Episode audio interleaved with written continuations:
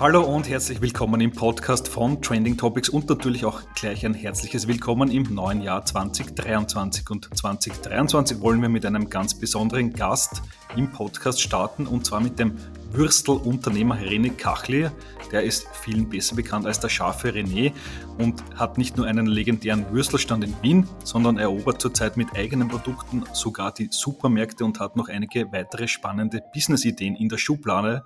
Und Darüber wird er uns heute im Podcast erzählen. Herzlich willkommen, René. Guten Morgen, lieber Jakob. Danke für die Einladung. Schön, dass du dich heute zuschaltest in den Podcast. Es kennen dich wahrscheinlich doch einige Hörerinnen da draußen, aber für die, die dich nicht kennen, du hast einen mittlerweile legendären Würstelstand am Wiener Schwarzenbergplatz. Wie kam es dazu? Es gibt ja mittlerweile unzählige Fotosammlungen, wo die prominentesten Investoren und Startup-Gründer sich bei dir ablichten lassen. Wie kamst du diesem Hype? Folgendes, Jakob, ich komme aus der Gastronomie eigentlich, habe Koch kennengelernt in Bristol, haben wir die Welt angeschaut, auf MS Europa und irgendwann haben wir gedacht, zurück nach Wien und warum nicht mit einem Business starten, was bodenständig ist. Ja?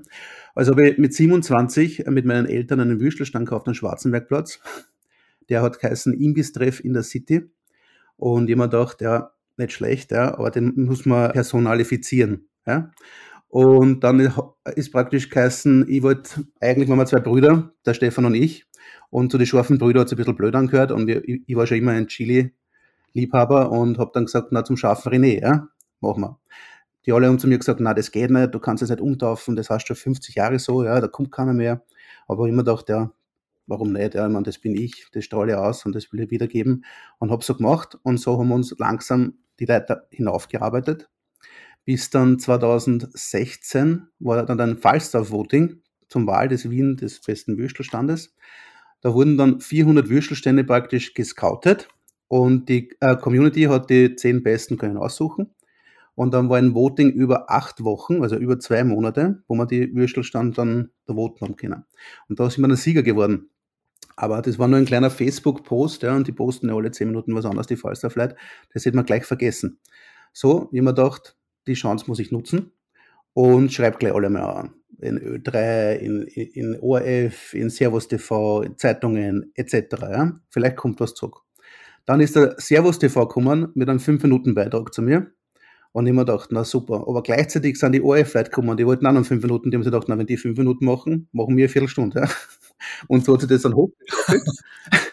und die Zeitungen sind dann aufgesprungen, die heute und so war dann ein kleiner Hype draus. Und dann wurde dieses, dieses kleine Voting, was eigentlich früher eh keinen interessiert hat, ja, richtig groß aufgespielt. Und so wurde das ein ehrliches Ereignis. Und da sind wir jetzt 2016 Erster geworden, 17 Zweiter, 18 Zweiter, 19 Zweiter und 20 wieder Erster. Also das hat sich immer so abgespielt. Ja. Das war immer ganz, ganz knapp oben, aber zumindest kann man sich brüsten, mit 400 Würstelständen konkurriert zu haben. Ja.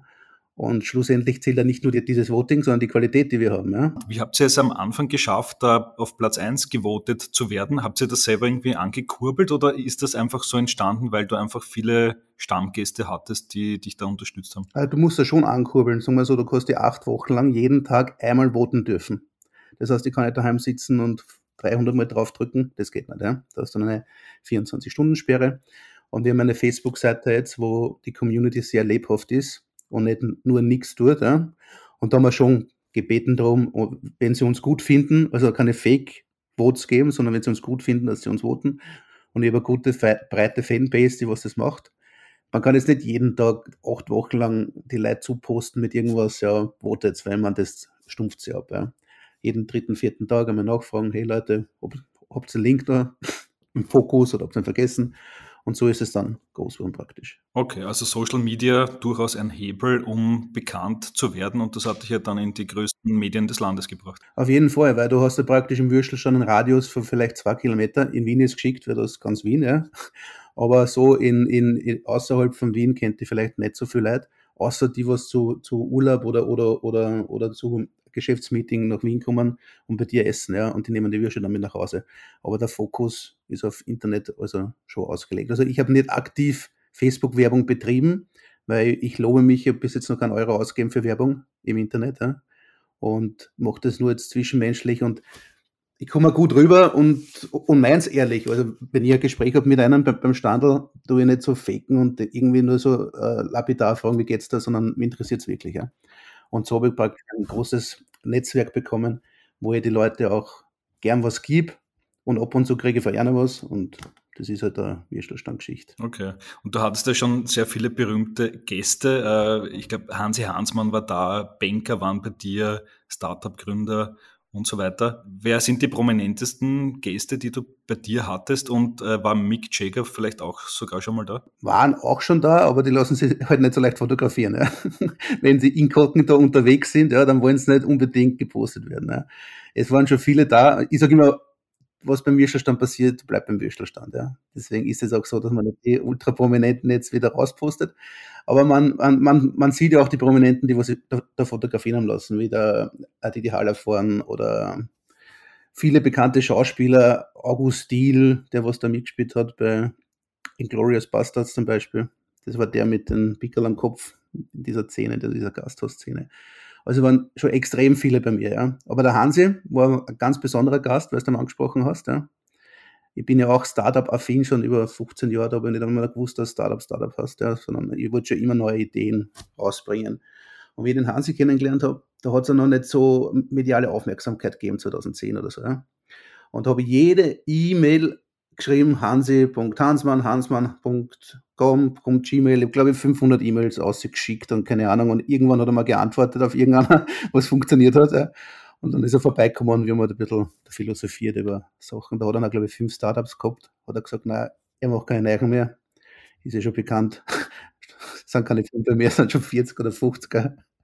Aber er war ein sehr inspirierender Typ. Also ich umgebe mich immer mit Leuten, die mir auch irgendwie ein Licht geben, ja. Nicht nur, also die, die, die, die was selber was ausstrahlen, die was selber gründungsaffin sind. Weil die haben ein ganz anderes Mindset als die Leute, die von was von Montag bis Freitag arbeiten und Wochenende trinken gehen, ja. Absolut, ja. Aber wie kam es dann bei dir zum Gründen eines Würstelstands, sag ich mal? Also da müsstest du ja dann damals auch irgendwie ein Vorbild oder so einen Sparing-Partner gehabt haben, oder? Na, es war so, ich, ich habe jetzt Koch kennengelernt in Bristol, war am Schiff unterwegs, auf der ganzen Welt, in 33 Ländern, auf der immer Oper und habe dann viele Länder besucht. Und da gibt es ja auch so viele Food-Startups, ob es jetzt in Portugal bist oder in Finnland oben oder in St. Petersburg zum Beispiel, war es sehr inspirierend.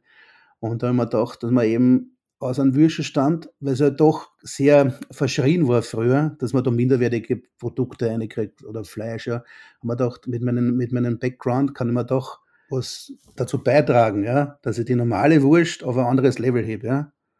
Und so haben wir das auch gemacht, dass wir zum Beispiel der kleine Fleischer, was ich angesprochen habe, äh, seine Wurst mit einem Zillertaler Berg-Emmentaler toppen. Ja. Habe ich gesagt, gibt es mal eine, der Käse ist viel kräftiger, schmeckt besser.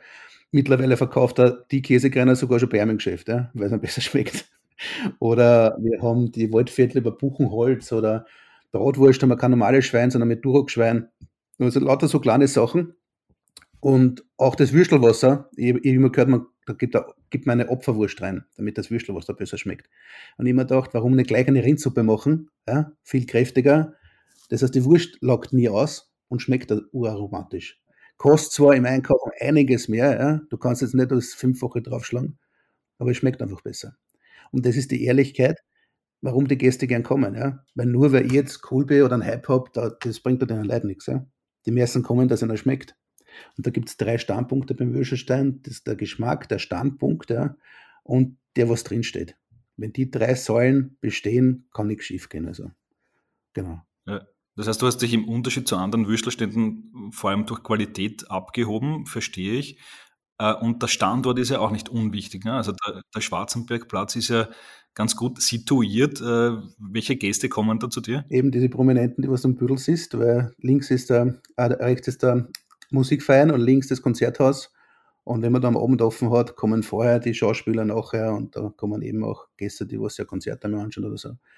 Aber auch die, was vielleicht ein Theaterstück aufführen oder der ähm, Bulli von Tölz, der Ottfried Fischer, der hat auch ein Kabarett aufgeführt und ist dann auch, auch zum Essen gekommen. Und ja, ich liege halt am Weg und mittlerweile kommen schon gern zu mir. Früher bin ich nur Zufall gewesen, jetzt bin ich halt schon Programm. Ja. Okay, das heißt, Location durchaus wichtig, natürlich. Und äh, jetzt ist es ja so, ich bin die letzten Monate des Öfteren vorbeigefahren. Das Stand hatte meistens zu. Äh, das heißt, das sagt mir, dass du viele andere Dinge tust und man weiß ja von dir, dass du deine Würstel mit deiner eigenen scharfen René-Brand in die Supermärkte bekommen hast. Wie ist denn das passiert? War auch ganz lustig. Der Heinrich Prokop, wie jedem bekannt sein, war im Haus der Industrie drüben, das ist schräg gegenüber, war bei so einem Event eingeladen und Buffet und Brunch und, und, und, und Fingerfoods und so und das hat ihm nicht zugesagt. Also er ist sehr ein, ein Gourmet, der was wirklich nur gute Sachen ist. Ja. Und er ist er hungrig zu mir gekommen und hat sich gedacht, er kauft sehr Wurst, der hat mir jetzt nicht gekannt. Und nach einer Wurst ist die zweite gekommen und nach der zweiten Wurst die dritte Wurst. Ja. Und dann habe ich mir gedacht, ja, hm, schmeckt dann. Und ich bin halt immer so, was mach, meine, meine Standardfrage bei mir ist immer, was machst du, ja. Aber daher man den Heinrich schon kennt, ja, haben wir gedacht, nützt die Chance, weil jetzt zahlt er und geht er gleich, sage ich, ja, Heinrich, da wir was. Also Herr Prokop, machen wir was, ja. Und er hat gesagt, ja, gut, ja, deine Wurst ist gut, der, der, der, dein Brand ist gut, ja, komm halt vorbei. Und ich sage, ja, wo, Büro und so, sagt er, na, morgen also bei Rewe. Sage ich, warum bei Rewe, ja. Na, er ist gerade Innovationsscout für Rewe. Na, geil, ja, fährst hin. Und dann habe ich den äh, Markus Kunke kennengelernt, den von Startup Ticketer. Und der ist jetzt gerade, was, der macht gerade Leitung Trend Innovations Management bei Rewe. Und der kostet mir Wurscht und sagt, ja, sehr gut, sehr gut, ja, und du? Normal machen sie immer nur einen Teststore mit 20 Filialen, ja. Aber weil ich ein gutes Brand habe und, und, gut umgekommen bin, habe ich gleich 240 Filialen gekriegt zum Testen, ja. Dann rede ich mit dem Rewe-Einkäufer, der was auch schon ein guter Freund ist, und so, sagt zu ihm, ich bin aus Gensendorf, ja. Wenn ich nur in Wien bin, ja, kann man vielleicht da Gensendorf, dort Schwagram, Straßhof auch dazu nehmen. Und er gemeint, ja, mache ich da, gebe da voll passt, ja. Schau dann eine, auf einmal kriege ich die Urmörderbestellung, ja. Und hat einmal aufgeschalten Niederösterreich, Burgenland und ganz Wien, ja. Und dann habe ich gedacht, boah, das zu stemmen, ja. Aber das haben wir dann auch zusammen geschafft. Und so ist es dann zustande gekommen, dass über 700 Filialen dann waren oder so. Und er kommt zurück von Urlaub, denkt er sich, äh, jetzt hat er alles freigeschalten, schaut, ob es funktioniert, hat funktioniert. Und so ist es dann durch Zufälle und durch Eigeninnovation, also, also durch Eigenbeitragen, weil wenn ich das mit Gensendorf gesagt hätte, hätte ich nie in Niederösterreich Burgenland dazugekriegt, ja? Weil, weil, weil sie mir angeblich nicht gekannt haben, aber trotzdem haben die Leute dort gekauft. Also habe ich einen Umkreis, Radius, einen Dunstkreis einer aufgebaut von jetzt Niederösterreich und Burgenland. Super. Wie viel Würstel hast du im Supermarkt schon verkauft? Mehr als zwei, ja, sind sicher. okay. oder von Millionen? Sag uns mal eine Größenordnung. Ja, es ist schon ziemlich viel.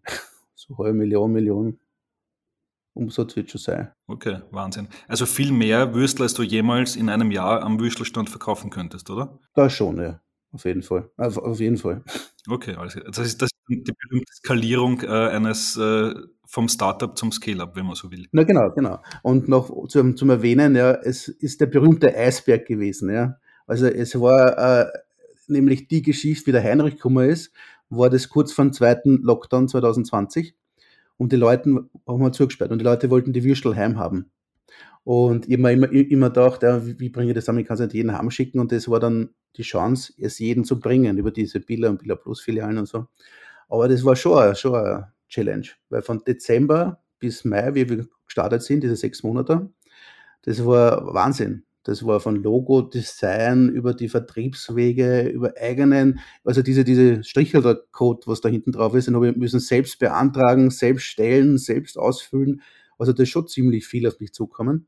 Aber durch dieses Startup-Ticket mit, mit Clever Clover da, habe ich dann einen Berater zu, zu, zur Seite gekriegt, der hat mir ein bisschen die, die, die Finanzen checkt, wie der Verkaufspreis ist und so. Und weil, weil was der, wenn man sich nicht auskennt, muss man auch ein bisschen zurückgreifen an die Berater. Oder, oder die Bank, habe ich auch die Birgit Polster gekriegt, die ist von äh, Gründer Erste Bank Service. Und da habe ich auch eine vereinfachte GmbH-Gründung gekriegt und einen Überziehungsrahmen, weil du musst ja bedenken, äh, Rewe zahlt erst nach 30 Tagen und die Fleischer wollen schon nach 14 Tagen. Ja? Also ist ja da ein bisschen eine Spanne, wo man ein bisschen Überziehungsrahmen braucht. Wenn die Mörderbestellungen kommen, muss er das auch da finanzieren können. Das ist nicht einfach in der Tasche stecken. Und so ist es dort praktisch geworden. Also durch ein richtig großes Team aber auch durch viel eine Eigeninitiative, weil du musst das Logo designen lassen, du musst die fotografieren, du musst es zeichnen, du musst äh, mit die Fleischer das checken, dass die Kühlketten eingehalten werden. Ich meine, du kannst nicht Rewe jetzt in die Würstel in einen Sackel hinbringen, du kriegst ein eigenes Lieferhandbuch, ja. Und wie die Kisten sein müssen, wie sie geschlichtet sind, wie die Kühlung sein muss, weil sonst wird es nicht angenommen. Also das, das, das ist eine Seite mit 50, also Birkel mit 50 Seiten, wo man alles einhalten muss, ja, vom Strichcode, von wie er angeordnet ist. Also das war wirklich eine Mörder-Challenge. Aber man hat es geschafft. Man, weißt du, man sieht immer nur, wenn man es geschafft hat, den Erfolg. Ja? Aber das, was dahinter steckt, ja, und ich bin alleine, ich habe jetzt kein großes Team mit, mit Buchhaltung, mit, mit Vertrieb, ich habe das alles alleine gemacht. Ja? Zusätzlich zum Mittelstand und zusätzlich zu meinen ganzen anderen Sachen, was ich mache. Also, ja, aber es funktioniert, weil es treibt mich an, was Neues zu machen und dann umzusetzen. Ja. Eigentlich bin ich ein Macher und nicht nur ein Dampfplauderer wie die meisten. Ja. Die meisten sagen, Idee, ja, die super macht das, ja, aber da, da, dann passiert nichts. Ja. Also du musst es wirklich machen, damit du was erreichen kannst. Und das ist, und auch diese goldenen Blätter am Tag, was da gegeben werden. Ich sage immer, am, der Tag bringt dir zwei so goldene Blätter am Boden. Steig drüber oder heb's auf. Ja? Und jedes Mal, wenn du was aufhebst, hast du die Chance, was zu machen. Ja? Weil du den Wüstelstand angesprochen hast, weil es jetzt uh, geschlossen ist oft. Ja? Also das war auch mein Bruder, der ist dann weggegangen nach 16 Jahren wegen Corona und hat was anderes gemacht. Früher waren wir zu zweit, haben wir zwei Radl gehabt von 10 Uhr bis 4 Uhr in der Früh. Jetzt bin ich alleine, ja? jetzt mache ich das von 10 bis 17 Uhr. Also es ist nicht extrem lang, aber mittlerweile kommen die Leute schon in der Zeit, wo ich offen habe. Früher habe ich müssen warten auf die Leute und jetzt kommen sie halt, wenn ich offen habe, kommt dasselbe. Und dazwischen mache ich halt das ganze andere und so. Alles klar. Äh, jetzt hast du vorher schon äh, einer gesagt, einer deiner drei Erfolgskriterien äh, ist die Qualität und jetzt interessiert mich natürlich die Würstel, die es da im Supermarkt zu kaufen gibt. Wo kommt das Fleisch her? Heutzutage legen ja immer mehr Konsumentinnen Wert darauf zu wissen, wo ein Produkt herkommt, wie es hergestellt wird. Wie funktioniert es bei dir? Also ich habe da zwei Fleischer. Einer ist die Fleischerei Gruber aus Vorau der macht wirklich von der, dieser kleine Fleischerei und der kriegt das richtig noch vom Bauern, äh, seine, seine Rinder und so und nicht von großen Kauf und schmeckt einfach anders. Ja? Weil wenn er, wenn er, wenn eine Kuh geschlachtet wird, ist er damit so, ja? wenn das in der Massentierhaltung geschlachtet wird, äh, wird, äh, wird da ein Stresshormon erzeugt und das bleibt im Fleisch drin und das schmeckt man. Oder wenn es normal geschlachtet wird, einzeln, ja, dann schmeckt es also nicht. Dann ist es halt glücklich geschlachtet ja, und hat auch bessere Fleischqualität und zieht sich nicht zusammen, hat keine Angst, hat keine Panik. Und das ist halt groß. Und, und, und, und man kann mit den kleinen Fleischern reden. Ja. Bei großen Firmen kannst du nicht einfach sagen, gib mir das ein oder das. Zweiter Fleischerei ist Fleischerei ist Höllerschmidt aus Niederösterreich. Der hat zum Beispiel ein Ötscher Blickschwein und der hat sich praktisch einen Bauernhof gekauft beim Ötscher und produziert jetzt ein Duroc-Schwein mit normalen Edelschweine, ja, die Kreuzung. Und das ist jetzt ein Ötscher Blickschwein. Und geniales Fleisch, schmeckt großartig. Ja. Und so hat jeder Fleischer seine Innovationen, was er eben dazu beiträgt, warum es gut ist. Mhm, okay. Und ist das dann auch Bio-Qualität, auf die ja auch viele Wert legen? Bio-Qualität ist es, aber nicht biozertifiziert. Ja? Weil wenn es biozertifiziert ist, kostet es im Einkauf das Vierfache und du kannst es dann überhaupt nicht mehr weiterverkaufen, weil es, weil es einfach nicht äh, rentabel ist. Du kannst ja nicht für ein Würstel 20 Euro dann verlangen. Ja? Also es ist, wie soll ich sagen, ja, es ist biomäßig, hat es gelebt, ja? Aber dass er Zertifizierung braucht, ja, muss er da, muss er das Stroh passen, da muss er, dann muss ja alles, alles bis ins kleinste Detail passen, da kommt da irgend so ein Geschäftel Hofer mit seinem Zettel, tut es abarbeiten und wenn du das alles hast, dann bist du Bio, ja. Also man könnte es machen, aber allein diese Zertifizierung kostet schon zigtausend Euro, dass du das dann machen darfst. Ja? Also das finde ich ja noch ein Humfug. Ich finde, wenn es gut gelebt hat und, und, und gute Erzeugung hat, braucht es nicht unbedingt ein Biosiegel. Die meisten machen das halt nur, dass sie einen Verkaufspreis dann haben von 7, 8, 9 Euro. Zahlt sie eigentlich so nicht aus, auch beim Stand nicht. Weil wir haben schon gefragt, machen wir halt eine Biozertifizierung, weil es ist ja eh fast Bio. Ja? Dann hat der Fleischer gesagt, das kostet einen Haufen Geld, diese Zertifizierung. Und im Grunde genommen kommt es auf selber. Und man kann ja den Verkaufspreis dann nicht weitergeben, was das dann in, im Endeffekt kostet. Okay, na gut. Das heißt, äh, ein wenig habe ich auch herausgehört, auch in den letzten Jahren der Trend, äh, regional geht vor Bio. Siehst du das auch in den Verkaufszahlen, dass die äh, österreichischen Konsumentinnen gerne lokale Produkte haben, aber die müssen am Ende dann gar nicht bio-zertifiziert sein, oder? Genau so ist es. Weil meine Produkte sind ja auch im jetzt Regiofach, also Regionalfach bin ich ja. Ich bin ja nicht in jetzt nationale Listung in, in, alle Bilder Österreich, sondern Regio. Und wir kaufen selber regionale Produkte. Wir haben in Gensendorf halt auch so Hofläden, wo man eben die frischen Eier kriegt aus dem Automaten oder, oder, oder, oder den Ziegenkäse, wo es der da bei uns selbst produziert. Aber das hat ja nicht jede Ortschaft. Deswegen finde ich Regio gut, wenn es nicht überteuert angeboten wird. Ja? Ich sage, Regio kann, kann genauso viel kosten wie ein Produkt aus dem nationalen Handel, weil es einfach gut ist. Ja? Und ja, also ich bin schon überzeugt von regionaler Qualität und wir kaufen auch alles ein. Auch wenn ich die Würste jetzt aus der Steiermark kaufe. Ja? Er, er ist ja auch ein regionaler Anbieter ja? in seiner Produkte. Er bringt es halt nur zu mir.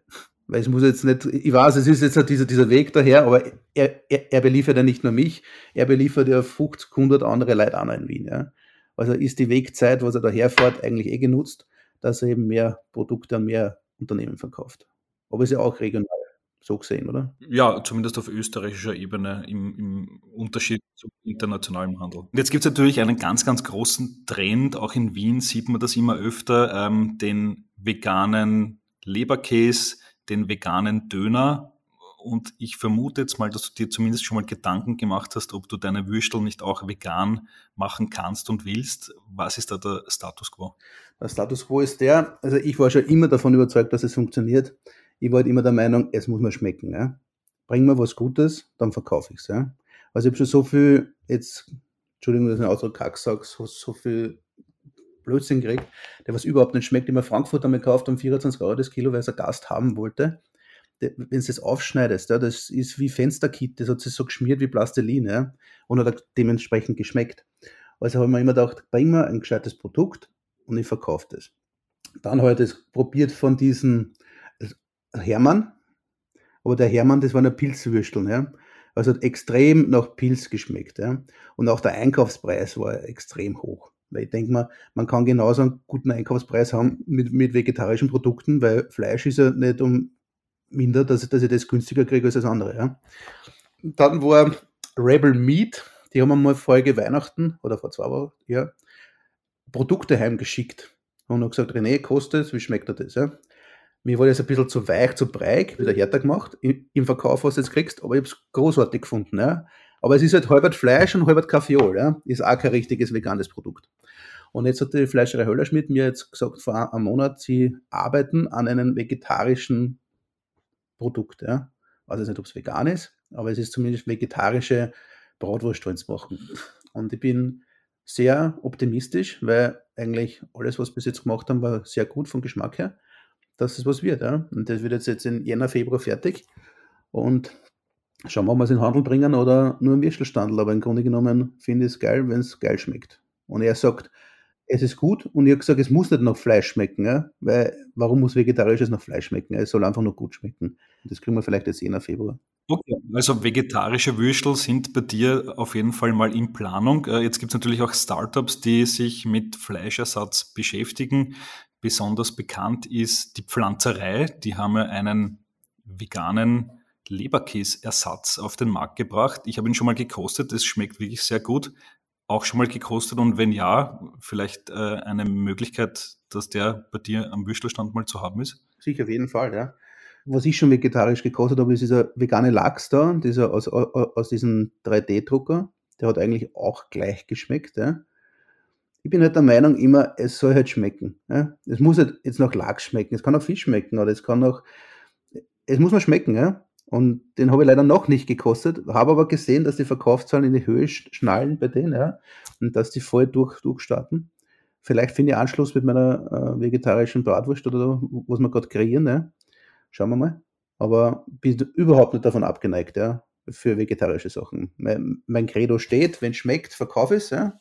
Und wenn es nicht schmeckt, dann nicht. Ja? Und das ist ja das mein, mein Herzensstandpunkt, weil ich will, dass wenn meine Gäste zu mir kommen und was kaufen, ihr gut, äh, eine gute Qualität für ihr Geld kriegen. Ja? Und nicht einfach nur, weil es jetzt vegetarisch oder nur jetzt, weil es ein Durchschwein ist. Ja? Es muss schmecken. Das ist das Wichtigste. Mhm, okay. Kommen wir noch zu einem äh, wichtigen Punkt in deinem, äh, in deiner Brand, und zwar das Wort scharf. Du hast gesagt, du bist ein ganz großer Chili-Fan und zumindest in meiner Beobachtung ist, dass äh, immer mehr Leute immer lieber schärfer essen. Ist das nur meine, mein persönliches Umfeld oder ist das ein wenig ein gesellschaftlicher Trend, dass scharf immer gefragter wird? Wie siehst du das? Scharf ist eine Droge, ja. Wenn man mal scharf gegessen hat, will man es immer mehr haben. Und das ist eben, es brennt dann und dann denkt man, ich will das überhaupt nicht mehr haben, ja. Und dann kommen sie wieder und denken, hey, das war ein geiler Kick, ja. Also im Grunde genommen äh, schüttet Schärfe Serotonin aus, ja? Glücklichkeitshormone. Weil wenn man jetzt leidet, sagt der Körper, hey, äh, Serotonin-Dinger und dann auf einmal bist du wieder glücklich und es passt alles. Ja? Und das ist der Kick, den du wieder haben willst. Diese, dieses Glücklichkeitsgefühl danach, nach fünf bis sieben Minuten. Und das habe ich schon immer so gesehen. Deswegen haben wir auch extrem viele äh, Chili-Sorten von Scotch Bonnet, der was in meiner Currysoße drin ist, zum Beispiel, was wir beim Piller haben. Äh, der hat jetzt 150.000 Scoville. Scoville kann man sich so vorstellen. Der Pasco hat 4.000 Scoville. Und das heißt, du brauchst 4.000 Tropfen Wasser auf einen Tropfen Tabasco, dass du die Schärfeinheit nicht mehr spürst. Und da brauchst du schon 150.000 Tropfen Wasser, damit du das nicht spürst. Und das ist aber mein schwächstes Chili. Dann habe ich Habanero mit diese Red Savinia, diese ganz scharfe, mit 800.000, Biologia mit einer Million, Trinidad Scorpion, Moruga 1,4 Millionen, Trinidad Scorpion, äh, wie ist das andere? Also jetzt nicht, hat 2 Millionen. Dann Carolina Reaper haben wir mit 2,2 Millionen Scoville. Also das sind schon richtig arge Hämmer. Aber ich habe auch schon Gäste, die was jahrelang kommen und das Schärfste einfach nur so dazu essen, weil es einer den Kick noch gibt. Weil irgendwann hast du eine Abtötung dieser Schärfeknospen und die essen das halt gern. Und wenn man dann draufkommt, dass man das alles schon gegessen hat und nichts mehr scharf ist, geht man auf die Spezialisierung vom Geschmack her, weil jeder Chili hat einen anderen Geschmack. Einer schmeckt fruchtiger, einer härter, einer, einer spitzer. Und dann findet halt jeder seinen, seinen Favoriten und den isst er dann immer. Nicht jetzt wegen der Schärfe, weil er muss immer mehr haben, sondern weil ist eh scharf genug aber er schmeckt mir halt besser. Okay, spannend. Das heißt, du bist in gewisser Weise äh, auch eine Art Drogendealer. Ja, nur kriegt man meine Drogen schwerer als die anderen, ja. weil du praktisch wirklich, weil ich kaufe sie nicht ums Eck und ich kaufe sie nicht bei den österreichischen Anbietern. Ich kaufe es in den Ländern, wo es praktisch hergestellt wird. Weil ich sage immer, wenn man die gleiche Sorte in Österreich anbietet und dann hat man das im Boden nicht. Die Sonne fehlt. Es ist einfach die Stärke, ja. Und wenn das jetzt in der Karibik arbeitet wird, ist da jetzt zehn Monate Sonnenschein. Und das kriegt eine andere Schärfe zusammen, als wenn du das in Österreich nachproduzierst. Ja? Und da bin ich halt überzeugt davon. Und es war halt im Lockdown sehr schwierig, diese Sachen zu kriegen. Mittlerweile habe ich schon wieder eine größere Lieferung gekriegt. Auch, auch eine Anekdote von meiner Currysauce, was ich da gemacht habe beim Billard, da war gerade Lockdown und ich habe dieses Chili nicht bekommen. Habe jetzt mal müssen beim Cottony kaufen, aber der hat es nicht gemahlen gehabt, sondern nur in Flocken und stell dir mal so einen riesigen 5 Kilo Sack Chili vor, mit einer kleinen Handmühle, habe ich das gemahlen, ja, da passen 50 Gramm rein, mit Schutzmaske, also nicht wegen Corona, sondern weil es in die Augen brennt hat und dann auf der Haut, ja. Und wir haben jetzt müssen vier oder fünf, so fünf Kilo Säcke mit der Hand malen, mit der kleinen Kaffeemühle mit 50 Gramm, ja. Oder da sitzt schon sieben, acht Stunden, bis es einmal so ist, ja. Bis ich es jetzt in Pulverform wieder gekriegt habe. Aber da siehst was da für ein, für, für ein Aufwand dahinter ist, ja. Oder andere Anekdote von meinen Würsteln habe ich mein eigenes Logo gekriegt. Äh, fürs Pickel. Also, dass man das aufpickt. Und die haben beim Rewe so ein Shooting wollen machen, wie es ihm geschlichtet wird. Und ich sage diesem Drucker, ja, machen wir da so 200 Pickel und die picken wir auf, weil am nächsten Tag habe ich das Shooting. Der gibt mir das. Sage ich, die sind ja nicht ausgestanzt. Na, die Stanze habe ich noch nicht, die kriege ich erst in zwei Tagen, sage ich. Das ist so eine kleine Gabel, ja. Also wir haben mit der Schere jedes einzelne Pickel ausgeschnitten da sind wir gesessen zu fünft, glaube ich, über, über fünf Stunden, sechs Stunden war das locker die ganze Nacht, dass wir das schön ausschneiden, dass wir das auf die Würstelpickel aufpicken, dass die am nächsten Tag das Shooting haben. Ich kann ja nicht sagen, kann ich das nicht bringen, weil ich habe keine Pickel. Und das sind eben so Sachen, die was machen musst. Ja? Du stehst vor einem Problem, du musst eine Lösung suchen und das ist Unternehmertum. Ja? Das ist nicht einfach so, ich gebe es ab oder ich schlafe drüber oder es ist eh wurscht, das wird sich schon lösen. Nein, du musst es machen. Ja? Und das sind jetzt so Sachen, was halt aufreibend waren, aber gelöst worden sind. Und ja. Das Artikel weiß bis heute noch keiner, das sage ich jetzt zum ersten Mal, aber ist mir gerade so eingefallen. Aber ist recht lustig. Okay, also der Unternehmer mit, mit Schere und Kaffeemühle, äh, echte Handarbeit steckt da noch drinnen. Äh, René, ich will dich zum Abschluss noch fragen. Äh, du bist jetzt sehr gut unterwegs im Würstel-Business, offenbar auch gewappnet für die vegane Zukunft, die immer mehr wollen. Was ist dann am Ende dein Ziel eigentlich? Willst du der Würstel-Millionär werden oder geht es am Ende gar nicht ums Geld? Überhaupt nicht. Nie. Es ist noch nie ums Geld gegangen. Ja. Es ist einfach, ich will einfach was, weiß ich nicht, die Sachen, die, die was mir jetzt präsentiert wird jeden Tag, ja, und da will ich einfach entscheiden und sagen, hey, das ist eine Herzensangelegenheit und das liegt mir am Herzen, ja. Genauso wie diese Bildergeschichte nicht ums Geld gegangen ist, sondern einfach, dass ich jeden meine Qualität nach Hause bringen kann, ja. Und nicht jetzt, uh, wie viel kriege ich da und wie viel kriege ich da, das hat mich noch nie interessiert, sondern genau, und, und, und das mit Chile, ja. Habe ich mir gedacht, wenn ich, wenn ich, wenn ich zum Chinesen kriege und drei Chilis sehe, da spiele ich nichts. Ja? Besorgst das selber, besorgst das für deine Kunden. Züchtest du wieder einen neuen Kundenstamm an, die was das brauchen. Ja? Aber primär geht es immer um mich, was mich jetzt interessiert, was mir taugt und was ich den Kunden weitergeben kann. Ja? Es ist noch niemals, weil das Geld kommt eh im Nachhinein nach. Es ist nicht der, es ist nicht der primäre Faktor, was man in Fokus setzen sollte. Jeder erfolgreiche Unternehmer denkt, ich mache ein Produkt, weil es mir am Herzen liegt oder es hat funktioniert, es ist cool und dann kommt das Geld sowieso noch. Also es ist nicht primärer Fokus, finde ich. Alles klar. René, vielen, vielen Dank für dieses Gespräch. Vielen Dank für die Einblicke ins Würstel-Business und deine Zukunftspläne und natürlich weiterhin alles Gute. Dankeschön. Ja, und euch, euch da draußen vielen Dank fürs Zuhören. Wir melden uns demnächst mit einer neuen Podcast-Folge und natürlich auch vielen lieben Dank an den Kollegen Georg Haas für die Produktion dieses Podcasts. Vielen Dank fürs Zuhören und bis zum nächsten Mal.